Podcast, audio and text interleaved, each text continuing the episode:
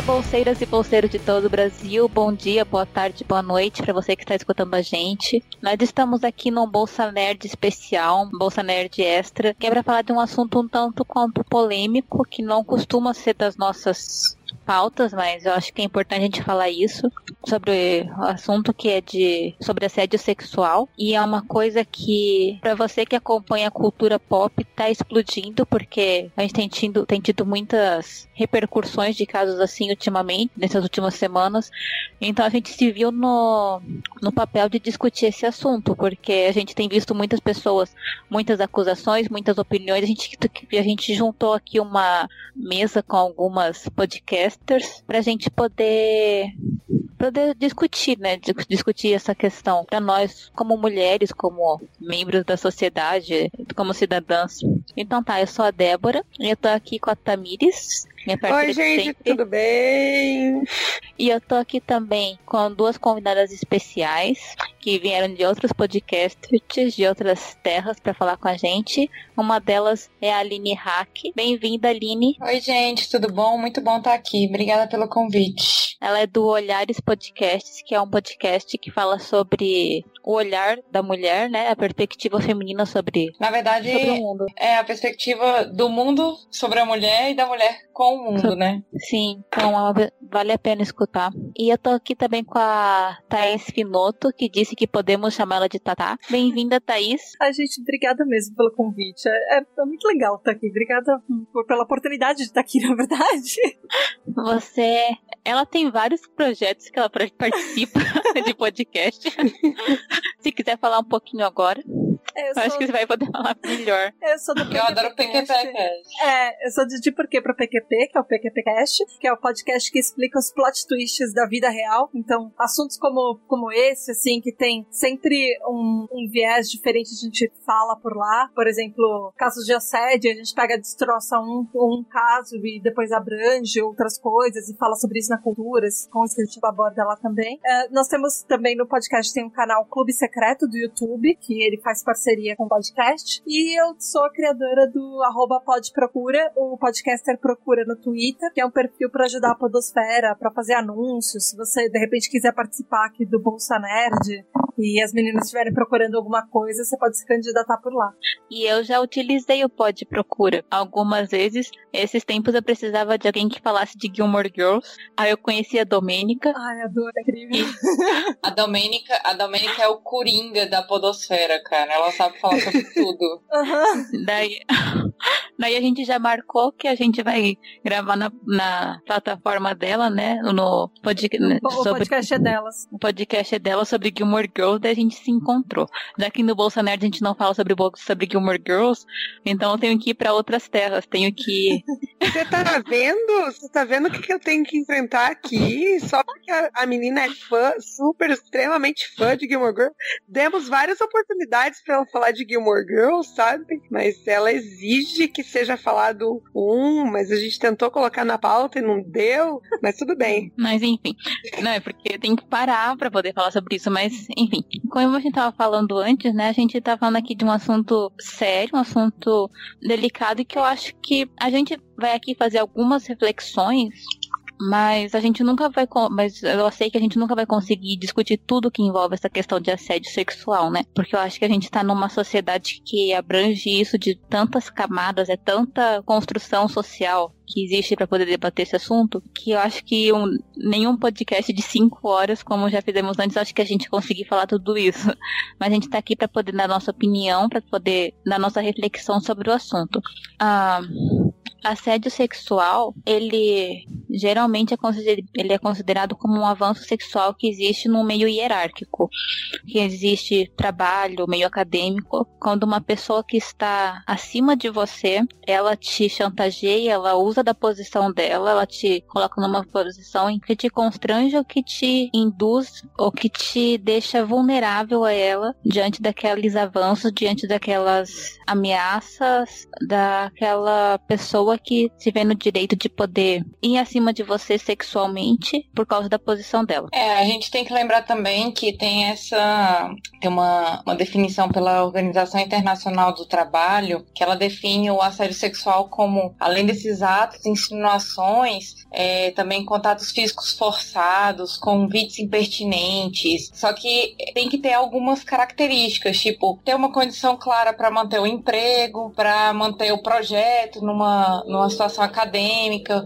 ou influir nas promoções da carreira, prejudicar o rendimento profissional, humilhar, insultar, intimidar a vítima, né? Ameaçar que essas vítimas elas não cedam por medo de denunciar o abuso e além da oferta de crescimento, fazer esse tipo de, de oferta que desfavorece a, a vítima, né? Nesses meios acadêmicos e profissionais, como se pudesse oferecer algo em troca de favores sexuais sexuais para possibilitar a intimidade, né, com, com a vítima e o agressor. Sim, como em alguns casos que a gente teve nessas denúncias que foram feitas recentemente, que a gente vai abordar daqui a pouco, o assediador ele coloca a vítima numa condição uh, constrangedora e ela não tem a liberdade de falar pela posição dele, porque isso estaria prejudicando, né, a sua carreira. Ela tá vulnerável diante da posição dele como, como... É, ela é uma vítima, né? É uma vítima. Porque se a gente considerar que uma posição hierárquica é alguém que tem algum poder sobre você, seja um poder é, efetivo, como se fosse um chefe, né? Ou até mesmo por uma questão de gênero, porque muitas vezes as mulheres elas são vulneráveis em, em perspectiva de gênero, né? Homens sentem-se mais fortes e mais poderosos por uma construção social, ou também a hierarquia é, é a gente também pode, pode observar, não no ambiente de trabalho, mas é, no ambiente acadêmico, de um professor em relação às suas alunas, por exemplo, ou alunos também, porque a gente sabe que existe assédio sexual é, entre pessoas do mesmo gênero, né? Sim, é, é aquela questão também da influência que aquela pessoa tem, né? Ela é superior a você como influente também, como influ, né? Não só às vezes financeiramente, mas a gente vai discutir isso mais para frente. Uma pessoa que tem uma posição de influência maior naquele meio de trabalho e tudo mais. Uhum. Ah, mas então, como vocês que têm acompanhado, se você tem acompanhado algum pouco de internet, de televisão, de algum oh, pouco de notícias. pouco, né? Não precisa de muito para isso. Sim, você vai ver que Hollywood está explodindo com acusações de assédio sexual, de abuso, de estupro e após uma denúncia, começaram. Teve um efeito dominó que começaram a sair várias, e hoje em dia a gente tem visto ah, pelo menos uma por dia de um caso novo que tem sido revelado. Então e a gente. carreiras ruírem também, né? Sim, e eu acho que nós, como pessoas que, aqui nós do Bolsa Nerd, que acompanhamos a cultura pop, que acompanhamos isso, que a gente acompanha o papel da mulher na cultura pop, eu acho que a gente se viu na posição de discutir isso. E a Tamires, ela vai falar como é que tá tendo essa. Como é que começou essa. A gente pode chamar que é um fenômeno recente, né? Essa. Uhum dessa denúncias de assédio. Tamis? Então, é, na verdade, que, que, eu tô com uma reportagem aqui que diz que não é de hoje, né? Eles, eles trouxeram até uma, um depoimento de uma mulher da Era de Ouro, ainda de Hollywood, né? Sobre o caso de assédio sexual ou abuso. E assim, não é só por parte de atores, é de diretores, executivos, de colegas de elenco, etc., é, que entram nessa categoria de abuso então de poder.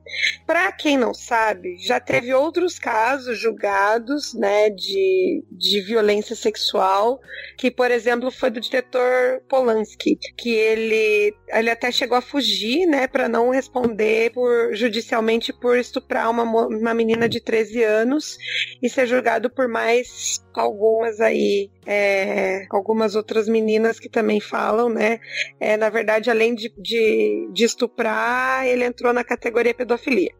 E tem o Bill Cosby, Cosby também, que foi acusado agora em 2004 de 48 mulheres é, ter, terem sido abusadas por ele. Só que hoje, o que desencadeou tudo isso foi um dos produtores de Hollywood, o Harvey Weinstein. Eu acho que é assim que fala. É, eu acho, eu acho que é Weinstein ou Weinstein. Weinstein Weinstein. Né? Bom, né, pessoal? Ele é um mega produtor. Mega produtor de vários, de vários dos filmes que nós gostamos. E foi agora em outubro quando alguns atores, atrizes e muitos ativistas começaram a, a, questionar o status dele dentro da indústria e começaram então a, a reclamar desses, desses tipos de abuso. Eu estava lendo numa das reportagens mais recentes, se eu não me engano, já foram mais de 58 nomes. É 58 não, mulheres. Não, é 58 nomes, né? Oito nomes, mas agora aqui eu tô vendo é 82 mulheres dentro da indústria. Nossa. Então. Só por esse produtor? Só, só pelo produtor. Esse... Uau. Só é, por esse o é, o último que eu olhei do, do site do, da UOL, do Observatório de Cinema, tinham sido 50, 50 é. nomes. Esse aqui eu abri, inclusive, é de um. É do New York Times. Hum. É do New York Times que falou do 82 mulheres, né? Ah, acho que as mais famosas a gente já conhece é, bem. Deixa eu até abrir aqui que tem os nomes, né? Um, tem a Lupita. Tem a Lupita, tem a Angelina Jolie, tem, tem a, a Petron. A Delevingne. Bruna Petro, Carol Delevingne, a Lena, que é aquela do Game of Thrones. Então, tem a, a lista também. Sim, uma lista infindável aí de, de, de mulheres. A Ashley né? Judy também, de mulheres que não, e a gente vê que, a, que, que, as acusações são desde um assédio simples, né? Tipo, de dar em cima. Assim, eu tô dizendo simples, de a gravidade de outras que vieram em seguida, como estupro, né? Porque eu li algumas denúncias e eles falavam, elas falavam muito de do assédio. O, o, assédio, ele naturalmente ele gera medo na vítima, né? Medo de acontecer alguma coisa se já não acontece. Então vamos dizer que a parte mais simplificada da história seria apenas o medo, né? Então, ele eu vi notícias que ele tinha se masturbado na frente das meninas, ou dado ah. em cima, ou pego nas partes íntimas, até situações mais complexas e graves, tipo estupro, sabe? Uhum. Sim. Dessas famosas, primeiro é ser contratada pelo diretor ou produtor, e só depois acontecem os avanços, que às vezes são convites para jantar, ou até convites para o próprio quarto de hotel ou até mesmo, nesse caso, e caso de grande parte dessas atrizes, os estupros. Se aproveitam da sua influência sobre essas atrizes, como no exemplo da atriz Gwyneth Paltrow, que na época namorava o Brad Pitt e ele foi enfrentar e acusá-lo, sabe? É, e ele, ó, pra você ver ela. a questão de hierarquia, eu, eu vi essa matéria também, e aí quando ele foi confrontar, ele falou que se ele fosse, se fosse visibilizada essa questão, nunca mais eles arrumaram arrumariam absolutamente nada dentro de Hollywood. Tem uma ideia, né, do, do quão influente o cara era dentro de Hollywood. E eu acho é, que vale que lembrar. É uma coisa que acontece muito, né? Na verdade, a maioria dos casos, as pessoas têm medo de falar justamente o que, o que vai acontecer com a carreira da vítima. Sim, e mas vale lembrar que quem foi o estopim dessa, dessa rede de denúncias foi a Rose McGowan, falou que estava sendo querendo ser silenciada, que ela denunciou e tudo mais. Aí Sim. começou, né? Né? Aí depois veio a ser feito, várias atrizes começaram a falar, e especialmente em relação ao produtor o Harvey. Pois é, eu acabei de ver aqui, ó, que depois disso, né, como deu esse efeito dominó aí, de vai caindo, a casa vai caindo dessa galera, né? Tipo, eu acho que, que acontece um fenômeno de empoderamento coletivo, assim. Eu denunciei o cara tá se queimando na mídia, a mídia tá queimando ele, ele tá perdendo prestígio. Não, então eu agora vou falar de tudo que eu já sofri, entendeu? Entendeu? Porque eu penso no seguinte: muitas dessas mulheres que hoje estão denunciando estão também denunciando porque elas se empoderaram e porque não tem por que elas criarem uma, uma fake news, entendeu? E aí eu tava vendo aqui que depois disso tiveram 38 denúncias contra o James Toback foram agredidos e tal. E aí, depois dessas 38 mulheres que, que se manifestaram contra ele, né? Isso foi dia 22 de outubro desse ano, de 2017. Já 310 mulheres já entraram em contato com as investigações, fazendo reclamações de assédio sexual. Cara, tu imagina, 38 mulheres geraram mais 310 denúncias. Pois é. Pois é. Eu tô vendo aqui que, igual a gente mencionou do Harry Weinstein, né? O Weinstein, não sei. Ou tem atrizes muito conhecidas também que sofreram na mão do, do Toback, que é a Rachel McAdams, a Selma Blair, a Julianne Moore, Terry Cohn, é aquela atriz de ópera que é conhecida e tal. Cara, você vai olhando assim, vai, vai, vai, efeito cascata, sabe? Tipo, e você sabe o que que eu, que que eu observo com esse tipo de denúncia acontecendo em massa? Lá no, no meu podcast, no Olhares, tem uma frase que eu vivo falando, assim, que eu, eu sempre digo, as mulheres são como as águas, elas se tornam mais fortes quando elas se unem. E aí você imaginar que todas essas mulheres eram pequenas gotinhas de assédio e problemas, e aí elas se juntaram e viram um maremoto, sacou? Isso aí para mim foi a expressão ideal da frase que eu sempre falo: as mulheres são como as águas, e são mesmo. Uhum. Dia 26 de outubro em, saiu as 310 do Tobac também. Não, tem uma menina, tem uma menina no meio também. Gente, deixa eu perguntar para vocês uma coisa assim que me incomodou muito, assim, muito no, no discurso do Kevin Spacey. Das notícias que eu li, ele falou, eu não sei se foi a forma como foi veiculado ou se foi o que ele de fato falou, sabe? Porque não tem nenhuma entrevista é, em vídeo, né? Nada assim mas muitas entrevistas falam que ele fez isso porque ele é gay. Eu achei isso um desserviço à comunidade LGBT de tal maneira que eu, assim, nossa, eu tô muito indignada, porque a gente, não, eu acho que ele quis dizer, é porque a comunidade LGBT tem um grande serviço com a sexualização e fetichização da, da sexualidade deles. E aí eles falarem que pedofilia é atribuído a, ao fato dele ser gay, eu acho isso um desserviço, porque uma coisa não leva nada à outra, sabe? E aí, na verdade, teve isso, e a outra situação é: não, peraí, deixa eu falar uma coisa que vai chocar mais as pessoas do que a pedofilia. Não, gente, ó, eu sou gay, entendeu? E aí, tipo, vamos tampar o assunto da pedofilia, porque, meu Deus, Kevin Spacey falou que ele é gay. E aí todo mundo esquece o fato da pedofilia. Eu, acho, eu vi essas duas saídas aí, e assim, eu fiquei tão puta com ele. Nossa, eu fiquei muito bravo. Tá vendo como é que o discurso dele é, é bem, tipo, vamos, vamos criar um, um burburinho maior sobre o outro fato, que não é pedofilia. É, na verdade, é estupro de vulnerável, quando é assim. Não, foi um desserviço. Isso foi um desserviço. Ó, uma coisa assim que eu acho, podem me jogar as pedras, mas assim, eu sei que isso aconteceu há muito tempo e tal, né? Que está vindo à tona, inclusive em relação a muitas mulheres e tudo mais. Mas eu também acredito que as pessoas possam mudar, entendeu? Tipo, teria que analisar. Eu sei que quando quando eu pensei, quando eu vi a notícia, eu falei, cara, isso foi há tanto tempo que talvez ele tenha mudado, né? Só que aí depois vieram outras notícias e eu falei, retiro o que disse. É, das mulheres isso não aconteceria. Ela seria. É capaz dela nunca mais ter um emprego em Hollywood. É, a gente sabe que quando as pessoas são jovens, né, elas cometem muitos erros. E eu não vou dizer só homens, homens, mulheres, pessoas. Cometem diversos erros. E especialmente quando tem poder, quando tem acesso a facilidade eu acho que o poder, na verdade, é o que acarreta tudo isso mesmo. Justamente por isso, olha aí o assédio. O assédio não é feito por causa de uma hierarquia, por causa de poder. Olha aí, entendeu?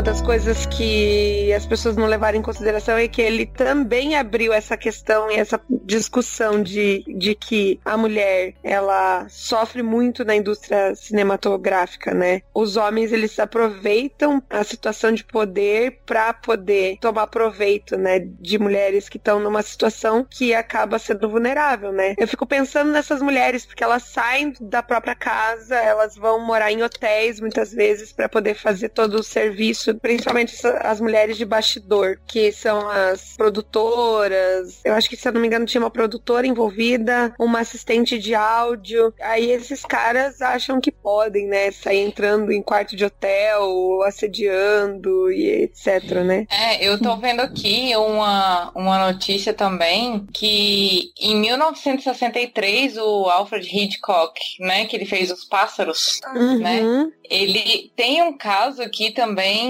com a atriz, com a Hedwig. Ela conta que ele fez vários avanços sexuais pra cima dela e quando ela rejeitava ele, ele ficava, tipo, nervoso, sabe? E tal. No caso do Dustin Hoffman, a Tata quer falar sobre ele aí, ó. É, então, porque recentemente, assim, recentemente, há alguns dias dessa gravação, a Meryl Streep é, falou ah, que o Dustin Hoffman tinha Uhum. de assediar as, as pessoas com quem ele trabalhava. E ela falava que sim, ela fez um depoimento falando que ele eram coisas desde que ele pedia massagem nos pés para as atrizes mais jovens com quem ele trabalhava, até assim, pra pessoa ia e buscava, ou levava ou buscava café da manhã no trailer dele, e aí ele fazia algumas piadinhas com inuendos, de tipo, ah, eu quero ovos cozidos, mas eu também quero um clitóris cozido e umas coisas assim. E aí ele, pra se defender, falava que ele tinha mania de dar beliscões e tapinhas nas bundas das, das, das estrelas com quem ele trabalhava pra deixá-las mais tranquilas e relaxadas, assim. Era tipo uma brincadeirinha que ele fazia como um tapinha só pra ficar, falar que tá tudo bem, mas várias pessoas se irritaram muito com ele por causa dessas atitudes. De levar beliscão, de levar tapinha na bunda e coisas que elas não tinham dado a permissão pra ele. Inclusive a Mary Streep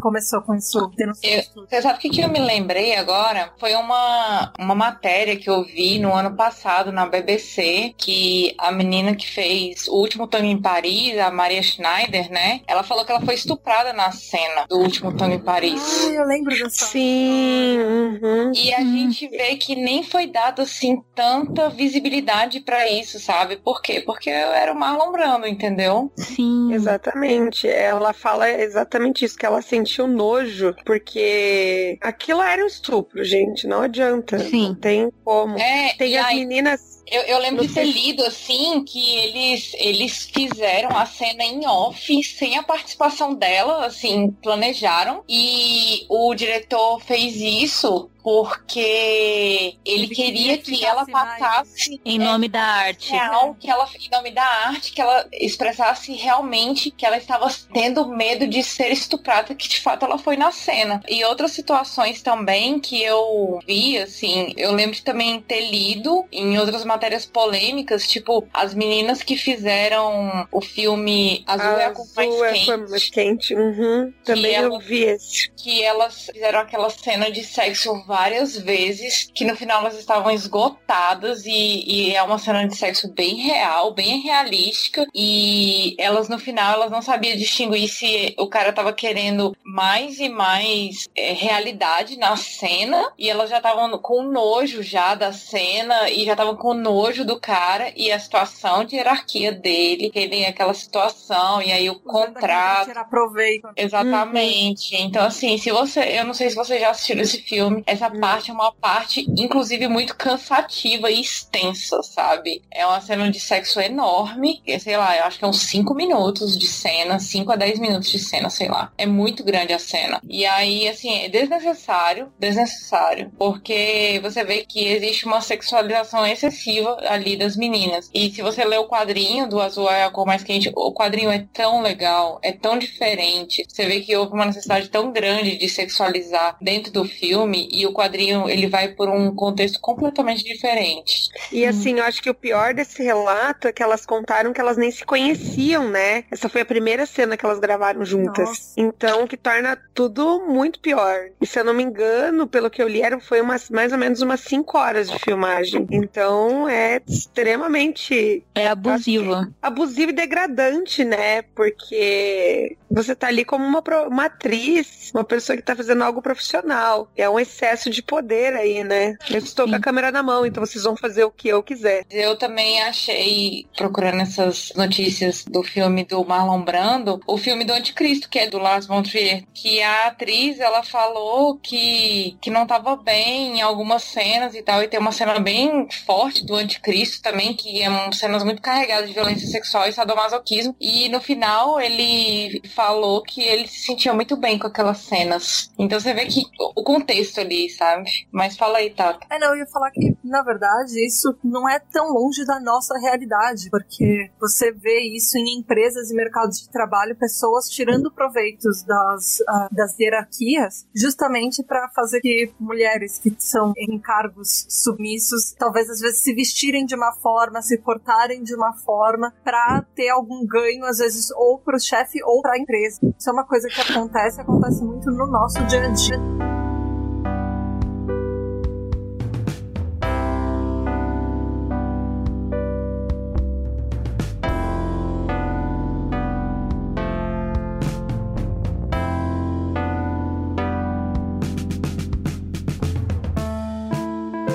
Mas, meninas, uma coisa que a gente não comentou, que ano passado também teve uma explosão muito forte aqui no Brasil, de caso de assédio em relação na mídia, que foi do Zé Maier. Não sei se vocês lembram. Ah, sim, verdade. Que teve aqui uma. Eu não lembro se era uma menina dos bastidores de- das novelas É. da Globo, né? ela era feminista, eu acho. E isso gerou uma comoção muito, muito bacana, assim, porque se vocês pararam pra pensar, muitas atrizes é, ficaram a favor dela, né? E a Globo penalizou o José Maia, mas vem aquela velha pergunta: até quando, né? Porque a gente vê que o pessoal põe panos quentes pra segurar uma comoção social, uma revolta social, pra depois o cara volta como se aquilo nada tivesse acontecido. o E já tá voltando. Aí o Zé Maia sempre tem aquela a mística do Zé Maia, daquele o cara pegador, e ele leva meio que esse personagem pra fora. A sério. É, exato. É ele. Sim, e eu acho que isso é uma coisa interessante, sabe, meninas? Que a gente pensa assim, quando um ator considerado bonito, considerado assim, assedia, parece que ameniza ele. Uhum, Tipo assim, aconteceu. ah, eu queria ser. Você entende? Não, Mas olha isso- só, tem- eu tô vendo uma, uma notícia aqui de cinco dias atrás, dizendo que, que mesmo depois desses sete meses que a figurinista dele acusou ele de assédio sexual, né? As atrizes da Globo agora, e outras atrizes também, tem, tem um movimento dentro da própria Globo que as meninas não querem mais trabalhar com ele, sabe? Então, tipo, então rola assim uma movimentação das próprias mulheres em proteção a outras mulheres também de ah, vocês vão recontratar ele, então beleza, a gente não trabalha com enquanto ele estiver nesse nesse projeto, a gente não vai trabalhar com vocês, saca? Então, E tem um projeto também dentro dos Estados Unidos que é o hashtag MeToo, que é nas redes sociais que você pode relatar, né, o que aconteceu com você e divulgar mais a tag, né? Uma coisa que eu queria que a gente discutisse agora é que muitos desses casos que saíram na mídia esses dias não são casos de que aconteceram semana passada. São mulheres que guardaram aquilo por anos dentro delas, Uhum. né? Que, que nem quando a Gwen Patrol namorou o Brad Pitt faz.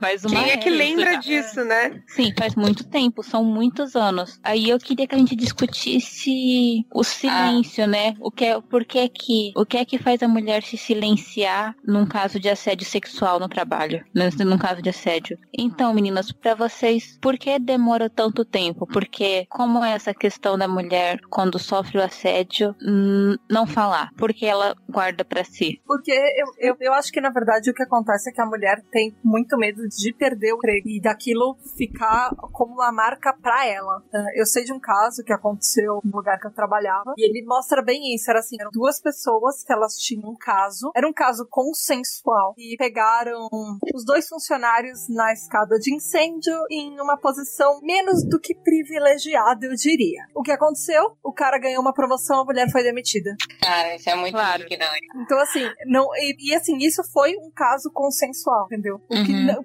o que não está muito diferente do que acontece em casos de abuso. Porque geralmente o que acontece é que a mulher, a- as pessoas distorcem tudo de uma forma que a mulher passa de vítima a culpada. Como se ela É. tivesse seduzido o pobre coitado do cara que tava lá sem fazer nada com É, o ninguém- instrumento ninguém- pra fora, assim. Ela só sentou nele, sabe? É, eu- eu vejo, eu vejo assim, diversos desses casos, situações que o cara se masturbou na frente da mulher, ou então colocou o órgão genital pra fora, ou gozou nela, e a culpa é da mulher, sabe? Uhum. É, é, é uma necessidade de culpabilizar a vítima, né? Eu, eu vejo muito isso em caso de estupro, por exemplo. Ah, com que roupa ela tava? Ah, ela tava andando à noite. Gente, não, não. A gente tem que começar a ver que o problema disso é, é o, o uso do É poder que o homem exerce sobre essas mulheres, sabe? Eu, nossa, eu fico muito chateada, assim. Sim, e eu acho assim que a gente, quando a gente fala de assédio, a gente já tá falando de uma posição hierárquica, né? Então a vítima, ela sempre ela fica vulnerável com a posição do seu agressor, como influente, como pessoa financeira no trabalho. Então a gente vê que muitas dessas mulheres que foram sofreram assédio, elas ficaram quietas porque aquilo podia arruinar a carreira delas Exato. muitas assim, elas tam... quem, quem é que ia acreditar nelas, né? Mesmo que não arruinasse, ah, ela tá querendo seus 15 minutos de fama. Ela entende, ela- a palavra dela nunca vale. Nunca é a palavra, nunca é suficiente ela falar. Eu passei por isso, porque tipo assim, ah, ou mesmo quando se retifica, ou a mulher é culpada, ou tipo assim, ah, mas ele é homem, sabe? É. Entende? E mesmo aqueles casos que de atores famosos que a gente tava falando, é assim, ninguém nasce desconstruído, obviamente. E eu, sinto que assim, a, a nossa primeira reação é ser muito mais machista do que ser feminista. A primeira reação é sempre, ai, tadinho, ou ai, que pena, ou ai, a carreira dele vai acabar agora. E a gente nunca pensa, ah, porque, putz, o que aconteceu com aquela mulher? É, A gente sempre, Uhum. quando é um ator que a gente gosta, às vezes a gente fica com aquele negócio de, caramba, é, a gente fica com meio que dó dele e a gente esquece um pouco da, da vítima, da pessoa do que, É- que é ela por teve isso- que guardar por anos. É por isso sabe? que hoje eu tento fazer um pouco mais dessa empatia, assim, sabe? Tipo, principalmente depois que a gente começa a falar mais sobre mulheres, estudar sobre mulheres, né? A gente começa a ter um pouco mais de empatia com as mulheres, mesmo discordando da opinião delas. Porque, assim como a gente discorda dos homens também, né? Mas a gente começa a se colocar no lugar. Pô, se fosse eu, sabe? E, e aí você fala, não, então eu não ia gostar que isso acontecesse comigo. E aí você para pra pensar, cara, eu não teria feito nada, sabe? Esses dias eu vi um relato de uma mulher, de uma advogada que trabalha com vítimas de estupro.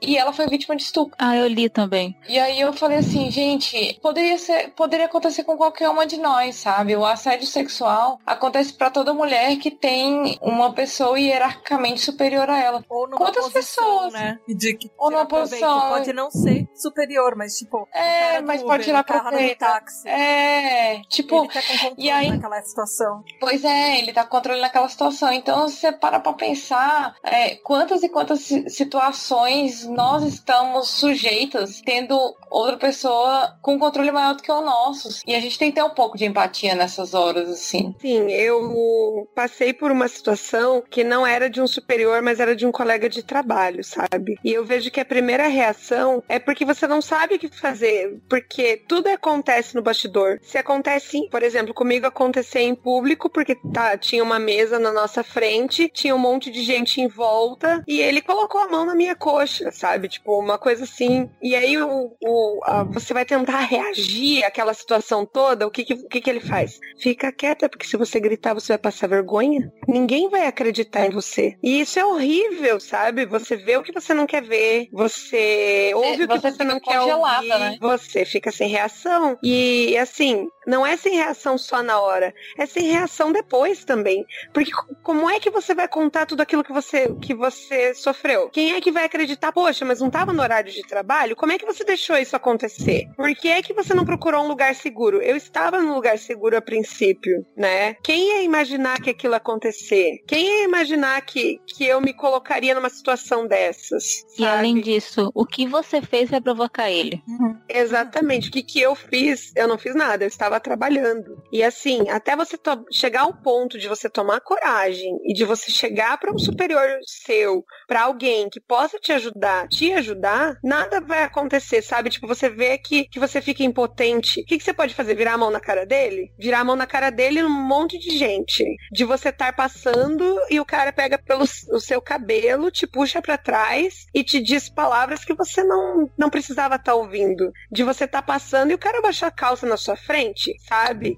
E aí, co como eu fiquei pensando, como eu vou relatar isso? Como é que eu vou passar isso para frente? Dizer para as pessoas quem precisa ser dito o que aconteceu comigo se eu mesma não consigo pensar sobre isso, se eu não consigo racionalizar tudo o que aconteceu. A grande dificuldade que eu tive foi racionalizar tudo o que aconteceu para eu levar até a minha chefe e aí eu saber o que eu ia falar também, porque isso é muito importante. Tu, tudo que tá engasgado aqui, como é que eu vou relatar, como é que eu vou passar para frente e como é que eu vou encarar o meu agressor. Claro que eu levei uma semana, aí cheguei para minha chefe, relatei tudo, ela colocou um de frente pro outro e eu pude falar tudo que eu queria na cara dele, tudo que eu queria e depois ele foi demitido. Mas assim, tudo por conta de uma articulação que eu, que eu tive com a minha chefe, porque a minha eu tremia. A minha chefe falava assim: "O que que aconteceu?" E ela ficou até surpresa com a minha reação depois, quando eu encarei meu agressor. Tanto e aí que eu, eu te disse, pergunto assim, só te cortando. E se fosse um homem o seu chefe, será que ele teria tido a mesma postura, sabe? Não teria, não teria porque a minha chefe era beijo para ela por sinal que ela era incrível, sabe? Ela era uma mulher feminista também. Ela falou assim que ela não ia admitir um agressor como esses, né? No caso, não era só isso, ele não era só um agressor como ele era hemofóbico, ele ele só atendia mulher bonita. Eu trabalhava com atendimento ao público, né, num setor público e num órgão público. E ele só atendia mulher bonita ele tratava a mulher feia, mal. E o que mais me, me chocava é que algumas meninas dentro do meu trabalho, que trabalhavam comigo, que faziam parte do meu círculo de trabalho, apoiavam e aprovavam a atitude dele sabe? Davam razão. Ele só me atacou porque eu fui a única que disse não para ele. Então, e isso que você viu, eu acho que um dos maiores exemplos que a gente tem hoje, mundiais, é o Trump, que é uma pessoa Sim. que foi acusado diversas vezes por diversas pessoas em décadas diferentes de assédio e abuso, enfim. E hoje o que aconteceu com ele? Ele é o presidente dos Estados Unidos. Então, assim, né? não, é, é não é uma coisa que você. O que aconteceu? O que, o que aconteceu com as, com as modelos, as pessoas que ele assediou? Você nem lembra quem elas são. Mas o cara tá lá, no, no, num das, das posições mais privilegiadas de cargo do mundo. Mas eu penso que muitas mulheres como eu, ou o que aconteceu pior com elas, não tiveram a mesma chance que eu tive, uhum. sabe? Elas não têm essa oportunidade de ir lá e confrontar o seu agressor e falar tudo que você precisa falar na cara dele. Porque eu acho que eu fui, eu fui breve no que eu tinha para falar com ele, sabe? Eu só cheguei pra falar assim: querido, eu tenho nojo e pena de você. Nojo pela sua atitude e pena porque você não vai ser ninguém na vida. E um beijo para ele porque ele não é ninguém. Eu fui conferir. então, no, no, meu trabalho, na verdade, eu, eu trabalho com agência de publicidade. Já trabalhei muito com agência. Eu sou, eu sou redatora. E o que acontece é que eu já vi muita gente, justamente nessa área que você tá, que é atendimento, que atendimento, ele, ele capta cliente, ele geralmente vai apresentar campanha. E eu já vi em diversas agências frases que me marcaram muito. Eu gosto de, tra tá, de, de trabalhar como redatora porque eu fico quieta, cercada lá na criação, eu não preciso fazer nada no meu trabalho, tipo, eu, eu trabalho, pô. Mas as pessoas que estão no atendimento, que é a parte da agência que tem que captar cliente, eu já ouvi coisas do tipo, volta para casa casa e coloca um decote, aumenta essa fenda naquela saia, vai para um cabeleireiro, toma aqui o dinheiro pra você fazer a manicure, porque eu quero você arrasando na frente daquele, naquele cliente. E não esquece de debruçar para mostrar bastante decote para ele, ok? Coisas assim, pessoas que são chefes de agência que tratam as mulheres, geralmente atendimento é uma área que tem muita mulher. Por quê? Porque eles esperam que elas conquistem o cliente em todos os sentidos da palavra, entendeu? E eu já, já nossa, já, o que eu já ouvi em agência de padrão de funcionária para ter aquele aquele Mas cargo. Tata, Tata, eu sou advogada. E, e eu, assim, eu já trabalhei numa comissão da OAB, que era da mulher advogada, que a gente ouvia muito também sobre violência institucional, sabe, dentro dos fóruns. A gente recebia também muito esse tipo de reclamação, principalmente das estagiárias, assim, quando tinha audiência, que às vezes o advogado levava a estagiária bonitinha e falava para ela ir bem arrumada para ela tirar a atenção do promotor ou tirar a atenção do juiz sabe? Eu, então, assim, até da parte, sabe? Eu acho isso um absurdo, porque eles estavam usando aquela mulher como objeto Exato. de distração, sabe? Como é um objeto sexual. E eu também já ouvi coisas absurdas como advogada. Teve uma vez que a gente também presenciou uma advogada que fez uma reclamação lá de assédio sexual, que o chefe dela abusou sexualmente dela, assim, de uma forma muito escancarada, sabe? Que ela nem imaginou que ela tava, que ela tava entrando num, num redemoinho de assédios, assim. Quando ela caiu na real, ela ficou péssima. E ela entrou com um, um processo administrativo e ela foi questionada se aquilo ali tinha sido assédio mesmo, se ela que não tinha provocado aquilo, se ela não tava querendo se beneficiar financeiramente disso. A gente ouviu isso no, no processo, sabe? E por último, o último é um comentário que eu ouvi no tribunal um dia que eu tava bem, que eu tava de bom humor, e aí eu resolvi me arrumar um pouco mais. Eu tava indo para uma reunião, e da reunião eu fui para uma audiência, e aí eu ouvi de. Eu não lembro se foi de um advogado, que ele falou que eu era causa ganha no tribunal. Não, é, Sim, eu, sim. eu, Que eu ouvi- frustrante, né? É, eu ouvi uma coisa pra A gente tava na sala, tinha uma colega, o dono da agência chegou pra uma menina que não tinha nada a ver com, o de- com o departamento de atendimento. Ele chegou a, vai você nesse cliente, porque não tem ninguém que preste no atendimento. E as meninas do atendimento eram super profissionais, elas eram extremamente competentes, elas, sabe, elas conquistavam cliente, elas ganhavam cliente, elas faziam uma coisa que é difícil, que é você manter o cliente na casa. E ele mandou a outra menina de um departamento que não tinha nada a ver com aquilo, não era função dela, não era uma coisa que ela sabia fazer, porque ele achava ela mais bonitinha e arrumadinha. E ele chamou, tipo, as outras meninas meio que bagulho.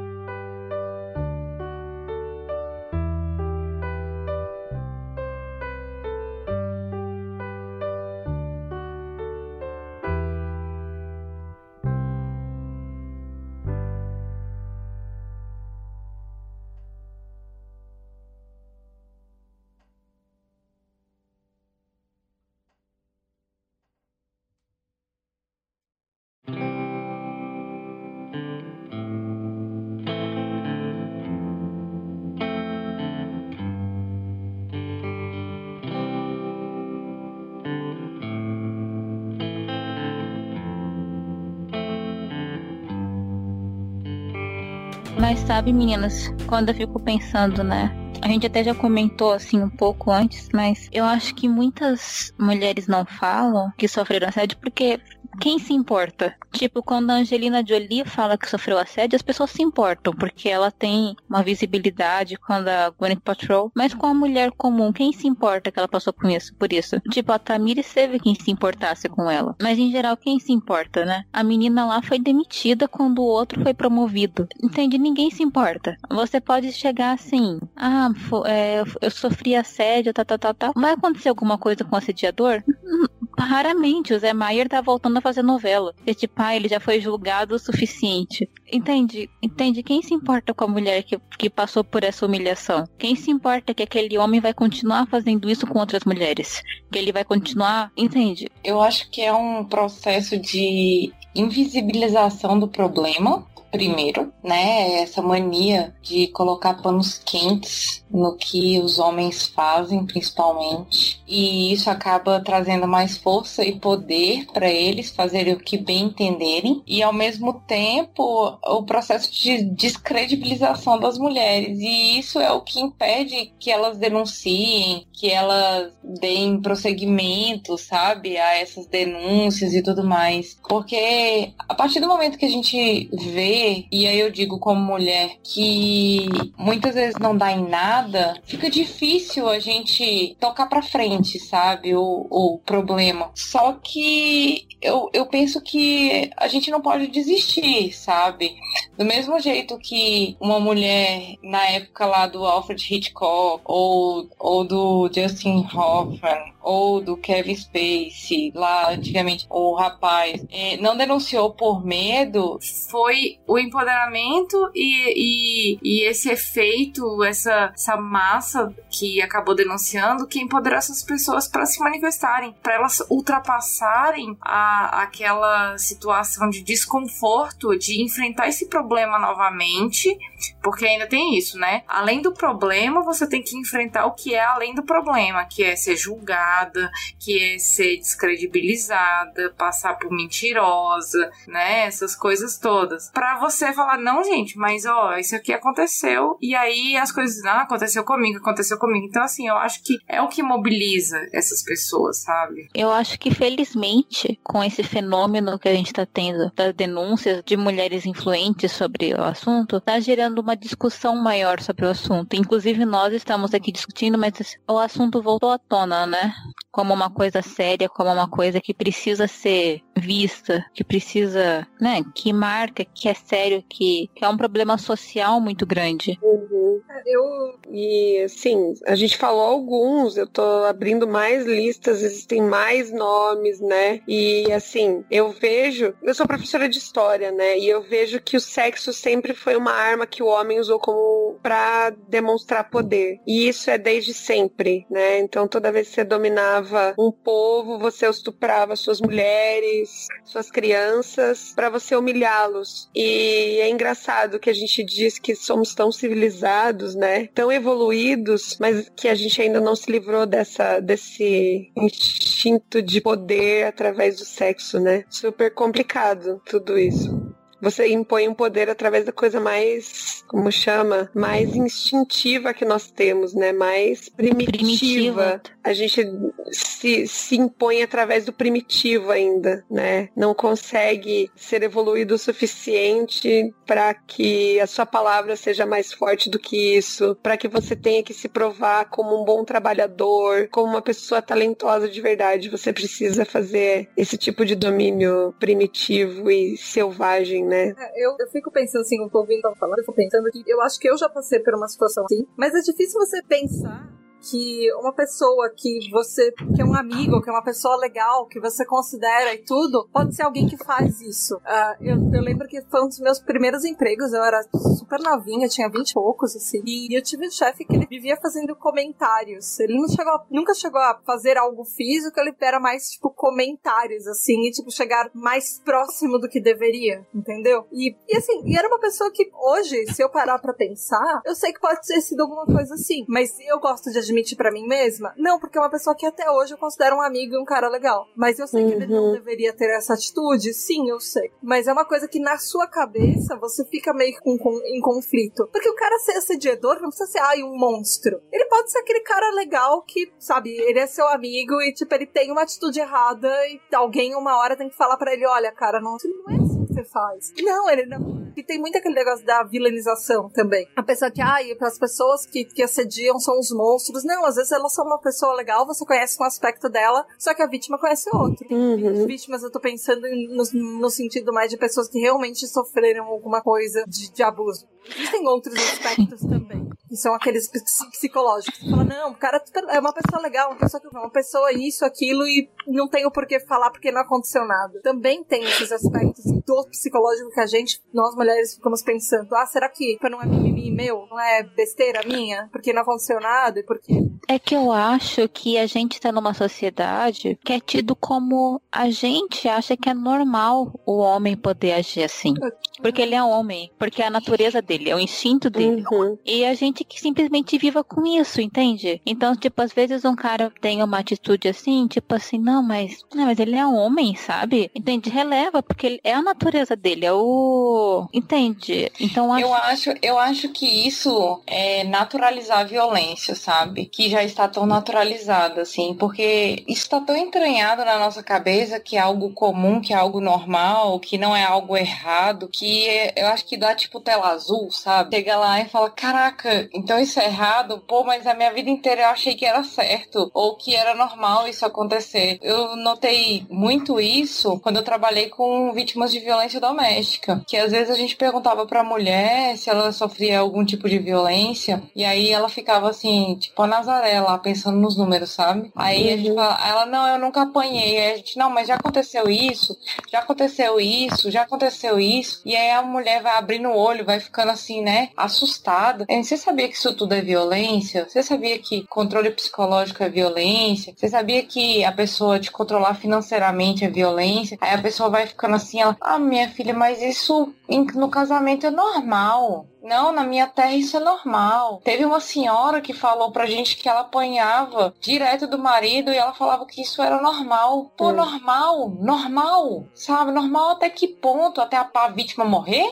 Até a vítima ser assediada sexualmente e, e pular da janela do, do prédio do trabalho, como a gente sabe que existe esse tipo de coisa, sofre um assédio moral e sexual no trabalho e a vítima não dá conta e ela vai lá e se mata no próprio trabalho? Isso sem contar quantas e quantas atrizes e aí eu não vou colocar só atrizes nesse, nesse bolo aí, vou colocar também produtoras musicais, cantoras, que a gente acaba vendo no, nos documentários, tipo a Nina Simone, tipo a Amy Winehouse e outras que foram vítimas dessas constantes agressões e acabaram chegando onde chegaram, tiveram depressão, se mataram e outras tantas coisas, sabe? Quantas mulheres, Marilyn Monroe teve gravíssima depressão por causa do excessivo assédio contra ela, assim. E aí nesse caso, talvez fosse sexual, talvez fosse, mas a gente sabe que existia um assédio moral muito grande para que ela fosse uma mulher linda, magra, é, famosa e tudo mais. A própria Carmen Miranda também, eu não sei se vocês ouviram o programa do Ponto G, também sofreu com esse uhum. tipo de uhum. coisa, teve depressão uhum. e tal. E as quadrinistas também.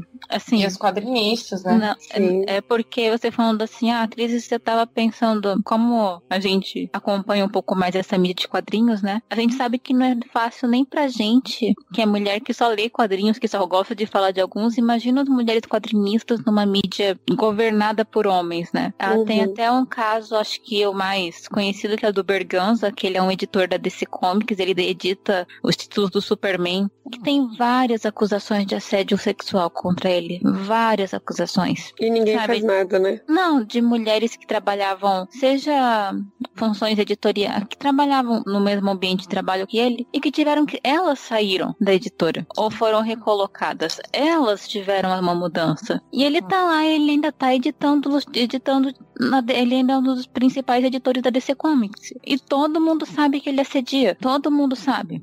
Entende? E, e, tipo, ok, né? Então. É tudo muito certo, né? É aquela coisa que eu falei, eu vejo isso muito em sala de aula. Agora nem tanto, mas teve uma época que eu encontrava meninas se deixando ser apalpadas por meninos. Aí eu confrontei, eu falei assim, por que, que você tá fazendo isso? Você não pode falar se ela. Ah, mas ela não disse não. Pô, então você... eu falei assim, cara, se a mulher diz não, ou se ela não diz nada, o nada dela é o mesmo não. Você só pode encostar em uma mulher quando ela diz sim. E tem sim. que ser um sim assim com a boca cheia de querendo dizer sim, sim, sim, entendeu? Não é só um sim. Eu achei um absurdo. Ele falou assim, mas ela não disse não. Então você tá autorizado a fazer qualquer coisa se a mulher não te diz nada. Talvez ela pode estar congelada por medo, talvez ela possa estar considerando ou não, ela pode ficar sem reação. Então, isso está muito dentro da sociedade, sabe? Muito estimulado. E a gente pode fazer alguma coisa, mas ao mesmo tempo a,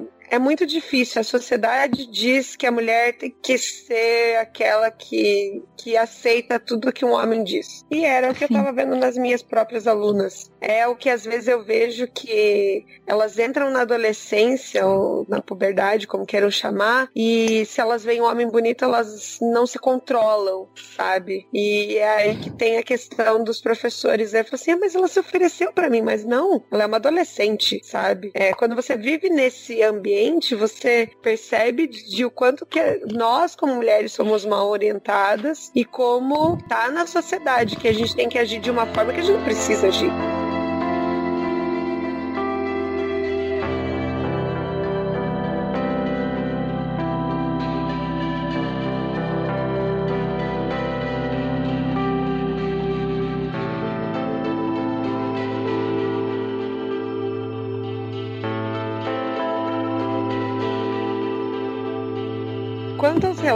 Aqui eu tenho eu, se eu não me engano, são oito relatos, né? A Wizzy Witherspoon fez uma denúncia, então, na revista Elle, nesse outubro, né? Que ela sentiu nojo de um diretor que abusou dela quando ela ainda tinha 16 anos. E raiva dos agentes e produtores que fizeram que ela acreditasse que o silêncio era uma condição para ela ter o emprego dela. Gostaria que tivesse sido um incidente isolado, mas não foi. Tive múltiplas experiências com assédio e abuso na minha carreira. E até mostra no filme dela, no Legalmente Loira, né? Uhum. Tem um momento, Tem um e... momento de, de assédio. Uma matéria que saiu aqui no jornal de, daqui de Brasília, de, de veiculação muito alta, que é o Correio Brasiliense, foi uma crônica escrita pelo Guilherme Goulart. O nome da crônica é A Estagiária. E aí ele vai e, e eu não vou ler a crônica, é, mas se for procurar, é só procurar a crônica da cidade, A Estagiária, Correio Brasiliense. Aí vai achar alguns artigos fazendo a crítica. Ele falou de uma estagiária, primeiro dia de estágio, aí ele nomeou a estagiária aqui como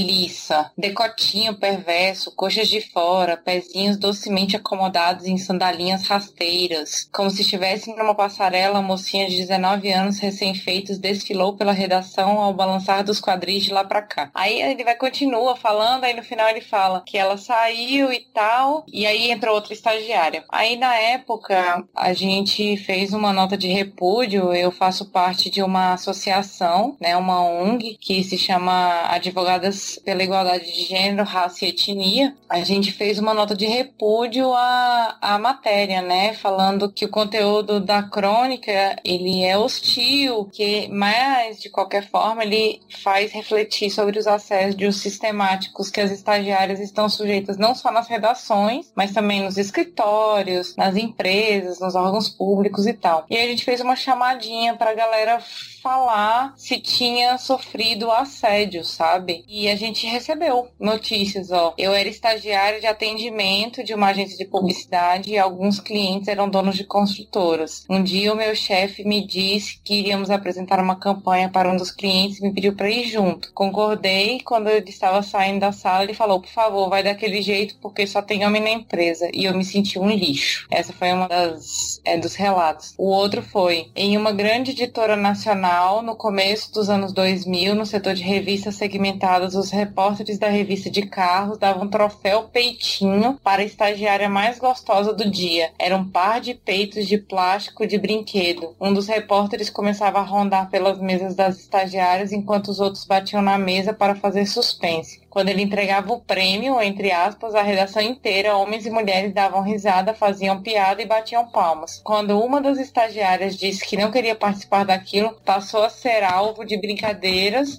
chamando de amarga e que não sabe brincar. E aí foram tantas e tantas e tantas aqui. Quem quiser seguir é só entrar no Face e jogar a hashtag Eu Estagiária. Ela foi veiculada na época em setembro. Foi não faz dois meses meses aí, que aí recebeu a autorização para divulgar aí, e aí a gente divulgou lá na página. E Cara, a gente vê que o assédio sexual ele tá em qualquer lugar, né? Uhum. Sim. É bem complicado. Eu acho que existe também nessa questão de assédio aquela mitificação de que quando o assediador é bonito. Quando ah, o assediador tem essa é. mesmo. Uhum. Né? Ah, se, se ele fosse se ele, se ele fosse bonito, você tava achando bom que ele tava te. E isso não existe, né? Eu vi. Você sabe onde eu vi muito isso, assim, que eu achei bem interessante? É fora um pouco de contexto da questão do assédio, mas eu acho bem válido pontuar. Foi na série do Handmaid's Tale, que eles colocaram. A produção colocou um cara bonito, né? E isso não desconstruiu a situação que era vivenciada ali na série, né? Mas enfim, quem quiser assistir Handmaid's Tale, tá aí, fica a dica.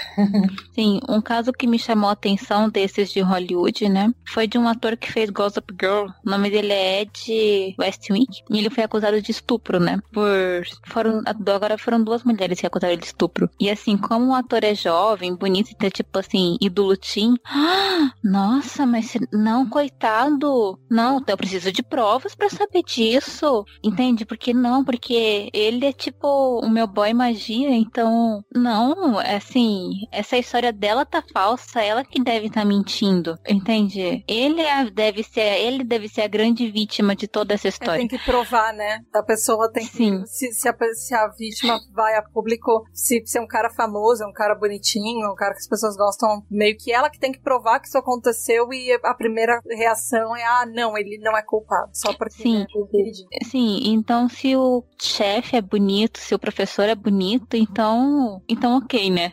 Claro. Né? Você Tipo, pode, né? então ele tem o direito de, faz, de poder fazer assim, porque afinal de contas, quem não ia querer aquele sonho, né? Com certeza. Tipo, ah, Sim, e acontece e, no caso dessa menina que o menino falou, né? Ai, ela não disse não, ele era um dos mais bonitos da sala. Então a menina deixou porque ele era um dos mais bonitos da sala. Quem era ela pra recusá-lo, né? Então é bem complicado. uhum. Ah, Outra menina. que sofreu aqui, teve uma bem interessante. Teve a história da, da Lawrence, né? Da Jennifer Lawrence Lawrence. que ela, que ela teve que entrar numa fila de, com cinco mulheres que ficaram nuas e se exibir para um grupo de produtores para receber um papel em um filme. Teve também uma história que eu achei interessante, que é a, a última desse site que eu estava olhando, né? Que é da Rita Moreno, que é lá uma estrela lá da época de ouro de Hollywood, que sofreu assédio dos chefes do estúdio Fox, quando ela tinha só 18 anos. E aí ela afirma que ele tentou tocá-la por um ano e que ela sempre tentava escapar dele quando ficava sós. E ela nunca ficava sós com ele com medo de retaliação, né? Porque ele era um dos homens mais poderosos. Josos. Imagina o terror dessa menina, sabe? Eu fico pensando, uma das situações mais sérias do assédio, né? Do assédio sexual, é a vítima pensar, é o medo de, imagina se um dia eu tô sozinha com esse homem e não tem nem. E, tem, eu, eu digo, além do desconforto diário, é aquela coisa, eu não posso ficar sozinha com esse homem. Você vive nesse constante medo, né? Meu, que horror. Desculpa, Tamires, eu. Não, tudo bem. Aí ela diz por final, né? Você nunca supera algo assim. Eu só quero dizer, quer saber? Eu ainda estou aqui, né? Então, essa foi a resposta que ela deu ao assédio que ela sofreu. E é assim, interessante, né? Porque a gente sempre pensa que é, ah, é uma coisa atual, uma coisa atual, quando vem aí pessoas lá de trás e dizem, não, não é. Aconteceu comigo e provavelmente lá atrás era bem pior. Porque lá atrás você não tinha mídia para se expor, você não tinha nada. O próprio Hitchcock chamava os atores de gado, né? Sim. Então, As pessoas tinham que achar que era normal, era a mesma coisa do que a Aline estava falando Uhum. sobre, a- sobre as pessoas que acham que aquilo tá tão acostumado que deve ser assim, então. Sim, uma coisa interessante é que hoje, com a era das redes sociais, né, isso tem dado mais voz para as pessoas e um senso de comunidade maior. Porque você Uhum. daí tem acesso a isso de outras pessoas aí, e isso dá aquele senso de coletividade, né? Eu de tenho- solidariedade. É, tem umas histórias que, uns depoimentos, que eles são bem isso, eles só eles surgiram por causa de rede social. Acho que foi no ano, começo do ano passado, aconteceu na internet, começaram a fazer uma coisa que chamaram lista das agências, que Uhum. é, na verdade é uma, era um, é um formulário que fizeram, tenta, várias agências tentaram acabar com com isso e ela já sumiu da internet duas ou três vezes, mas de alguma maneira eles reviveram aquilo. O que é isso? Formulário que os funcionários de agência de publicidade relatam como é trabalhar no lugar. Isso pode ser tanto pro, pro bem quanto pro mal. É uma coisa que assim, se você tá procurando emprego, você joga o nome do lugar que você tá procurando emprego lá e aí você lê relatos que os funcionários que já trabalharam ou trabalham lá, que as pessoas têm a contar sobre esse lugar. E aí tem algumas coisas que eu li que é impressionante, assim, sobre. Uh, são pessoas diferentes falando em datas diferentes sobre a mesma pessoa. Algumas delas citam nomes. E um, um uh, os relatos são assim: o diretor de criação, eles colocam o nome, eu não vou expor a pessoa aqui, mas enfim, é o maior psicopata que já tive o prazer de conhecer. Ele não só assedia moral e sexualmente todas as mulheres que possuem um mínimo de contato com ele dentro da agência, mas isso também acontece no mínimo desde 2014. O caso foi levado para os sócios que ficaram prometendo que vão tomar uma atitude e não mexem um dedo. Sinceramente, espero que levem um processo gigantesco por essa palhaçada toda que, enfim, que isso seja levado à frente. Aí tem uma outra pessoa que relata sobre essa mesma esse mesmo funcionário, é, um, um bom tempo depois. O supervisor de criação, ou seja, ele foi de diretor de criação, que é um cargo, para supervisor. Então a pessoa já foi promovida aí. O supervisor de criação, ah, aí colocou o nome dessa mesma pessoa, assedia sexualmente várias funcionárias, diretas e indiretas, além de provocar terror psicológico, falando que tem armas. Quando elas recusam, ele inventa um boato sobre, dizendo que são putas. Os sócios já foram alertados muitas vezes e apenas deixam ele pra lá, fazendo com que as meninas sofram. Então, assim, você vê, é, são pessoas que estão tentando simplesmente trabalhar. Tem outros relatos de outras agências, de outras pessoas de nesse nesses formulários. E é interessante você ver assim, ele foi uma ferramenta criada para pessoas que estão buscando emprego. Na verdade, a ideia dele era, a ideia do criador era fazer isso porque ele tinha um amigo que queria mudar de cidade e estava nesse mercado publicitário e, e, era um estagiário. Então ele queria ajudar o amigo dele e falou: olha, nesse mercado que, que, que esse meu amigo tá querendo entrar como estagiário, como é que é trabalhar aí? E ele tava esperando coisas boas, mas isso acabou alertando para problemas muito maiores. É, inspirado nesse esse acabaram fazendo um pra imprensa também, pra mídia. Então, tanto é, mídia impressa quanto TV tá tudo no mesmo, que acho que é a lista da, da imprensa, que eles fizeram também com relatos igualmente surpreendentes, eu diria. E tem vários veículos que a gente conhece. Bem nessa época de assédio, tá saindo uma série de curtas, eu não sei se é bem curtas, são é, filmes curtas que fazem parte de uma conscientização sobre assédio, né? Então quem tá envolvido é o autor de Friends. E ele faz uma das curtas que chama The Boss, que estão conscientizando. Então são curtas chamadas The Boss, The Doctor, The Photographer, The Poli... É, o chefe, né? The Politician. Que ele se trata... Politician, isso mesmo, né?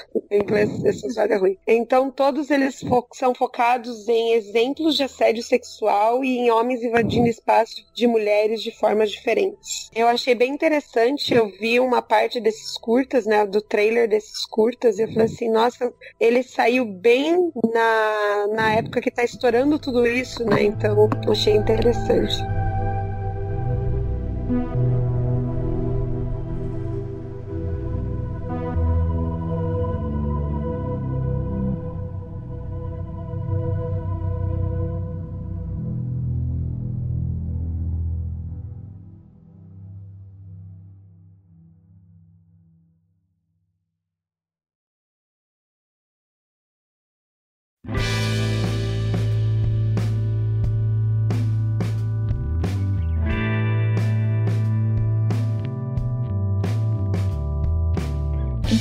Então, eu acho que a gente pode ir encerrando por aqui o podcast de hoje, né? Alguém tem mais alguma coisa que quer mencionar? Algum, alguma é... coisa? Vocês querem acabar com a mensagem de esperança, talvez? Alguém tem alguma coisa para falar pra deixar aumentar, levantar o clima? Sim, eu quero falar que eu acho que a Tamiris podia falar isso melhor que eu como historiadora, mas a gente, como mulheres, nós já vivemos numa época que a gente não podia falar nada. Nós já vivemos numa época em que mulher não era considerada mais do que um útero, né?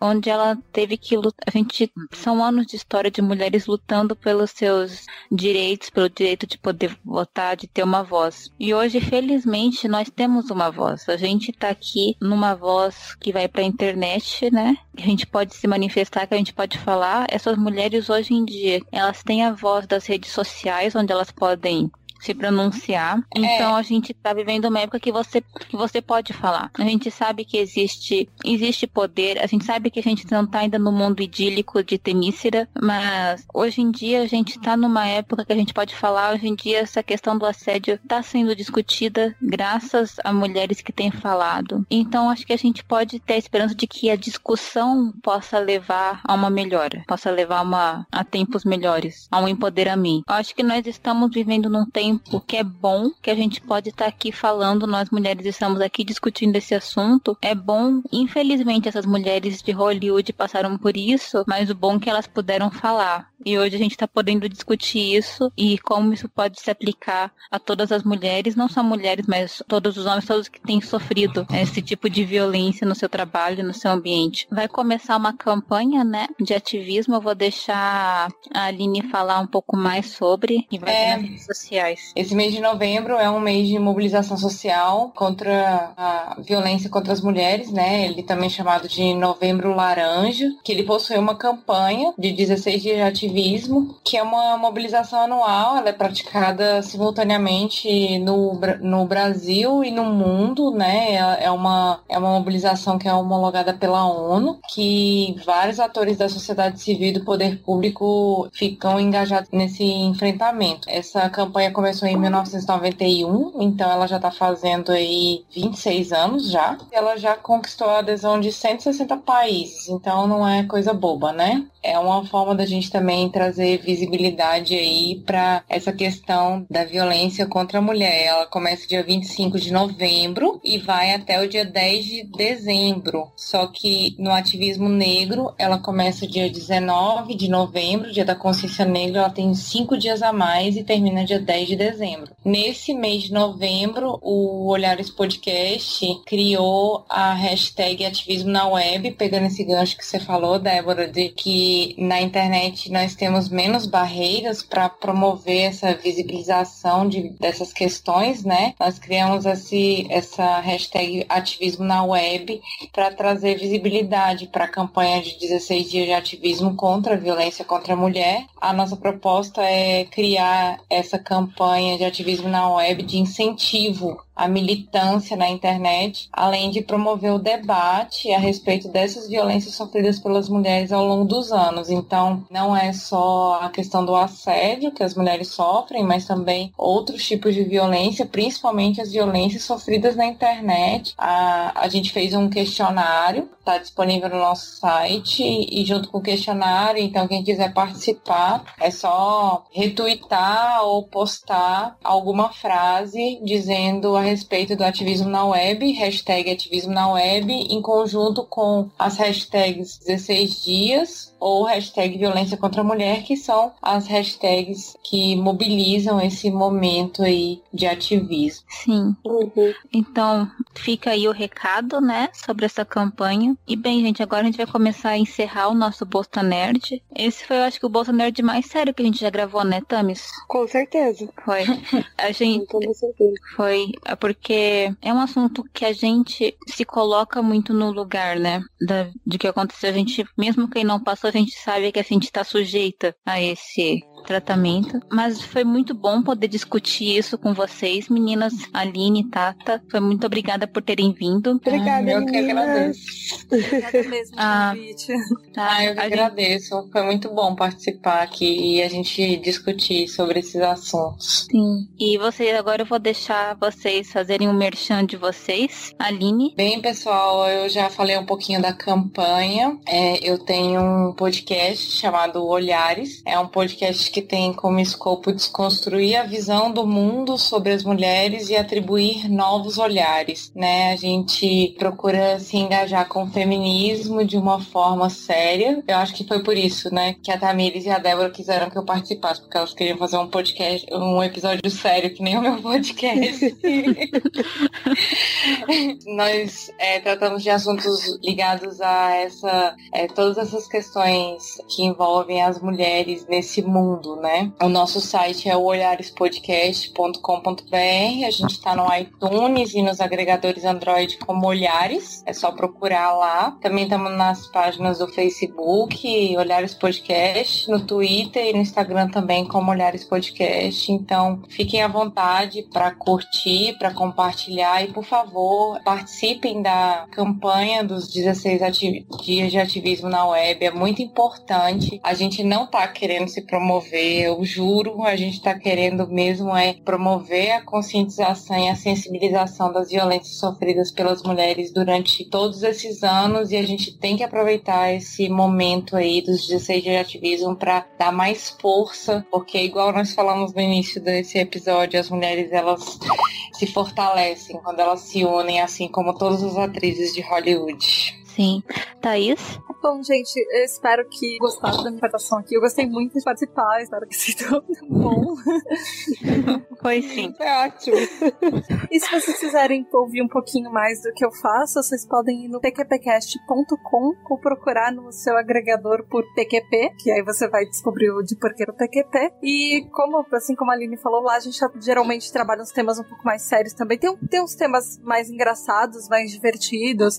Por exemplo, a, a qual o seu o que, que te causa estresse no, no trânsito, no trabalho, coisas assim. Mas a gente também fala sobre coisas que a gente precisa falar, como por exemplo, a gente já falou sobre feminicídio, a gente já falou também sobre coisas até que fofinhas. Por exemplo, qual a influência que as princesas Disney tiveram no, em diferentes épocas do feminismo e por que, que elas foram influenciadas por isso. A gente já fala de coisas meio nerds também, por exemplo, seriados cruzados com psicologia, então descobri alguns bons plot twists que tem atrás de coisas que nós gostamos da cultura pop. A gente já falou sobre pedofilia lá também, então a gente já falou sobre várias coisas bem diversas. E sempre vai ter alguma coisa que vocês vão gostar, tem sobre RPG, tem sobre viagem, sobre morar fora do Brasil, enfim. E então vai lá no pqpcast.com, vocês podem também seguir no arroba underline pqpcast no, no Twitter. E vocês podem seguir o meu perfil pessoal também, que é o arroba tata underline finoto, com dois T's, tata com H, no Twitter, e o arroba podprocura no Twitter, que é o perfil para ajudar a podosfera. Então, se você de repente tem um sonho de começar o seu próprio podcast e você não sabe por onde começar, ou você tem a equipe, mas não tem editor, lá você vai encontrar. Pode procura o perfil mais utilidade pública da podosfera. Sim, que já me ajudou. Eu já sou, sou seguidora fiel. Seguidora, eu sou. Eu sigo bastante ali.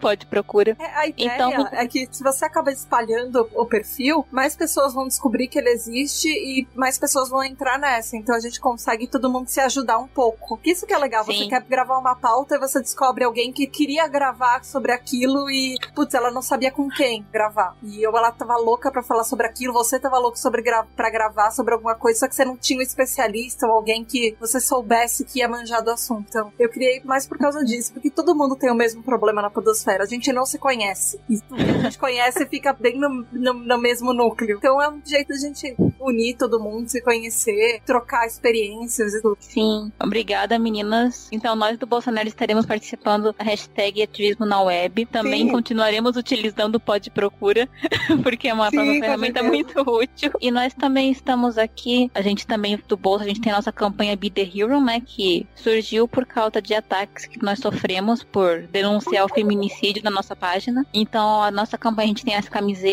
que também não é para fim lucrativo, não é para autopromoção, mas é para divulgar essa causa, Be The Hero, que é sobre a representatividade no meio nerd. E também tem a Ask Me About My Feminist Agenda, que também é sobre Feminismo!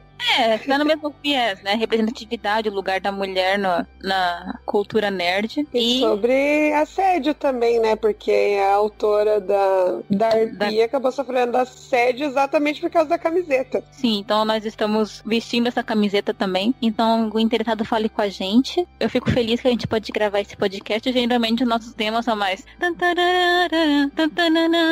Mais da zoeira. Mas a gente tá aqui no Bolsa Nerd. Apesar de que a gente fala de muita coisa de cultura pop, de coisa assim, mas é para dar nossa visão como mulheres, né? No mundo, a gente pra gente falar, pra gente pronunciar e estou, estou feliz, a Miris também, de, estarmos, de termos feito isso hoje. E a gente também tem no Twitter, Bolsa Nerd, tem a nossa fanpage. Continue seguindo a gente. Então, mês que vem, eu e a Tamires estaremos aqui fazendo a nossa retrospectiva de 2017. Uh. Sobre nossa retrospectiva como podcasters, como amigas, como pessoas que acompanham a cultura pop. Num ano de Mulher Maravilha, de Liga que... da Justiça, de Be é... the Hero, de treta. Pergunta de... que mais te responde. Como a gente se conheceu? Aí a Débora e eu nos fazemos aquela pausa e tá aí, não sei. A gente não lembra, só, não só lembro. foi assim. Eu acho que a gente foi, a gente nasceu pra ser amigas. foi isso, e, e o só é, aconteceu. Isso. É, a gente é, é, a frase da Débora. Foi, é. foi eu. Mas tá. Então, pessoal, a gente vai estar tá aqui. Obrigada por terem acompanhado esse podcast. Obrigada, meninas, por participarem com a gente. Foi uma honra receber vocês. Então, pessoal, obrigada. Obrigada a vocês que estão ouvindo a gente. Bom dia, boa tarde, boa noite para vocês. E é isso. Um abraço e tchau. Tchau, tchau, tchau gente. Tchau, até a próxima. Até a próxima.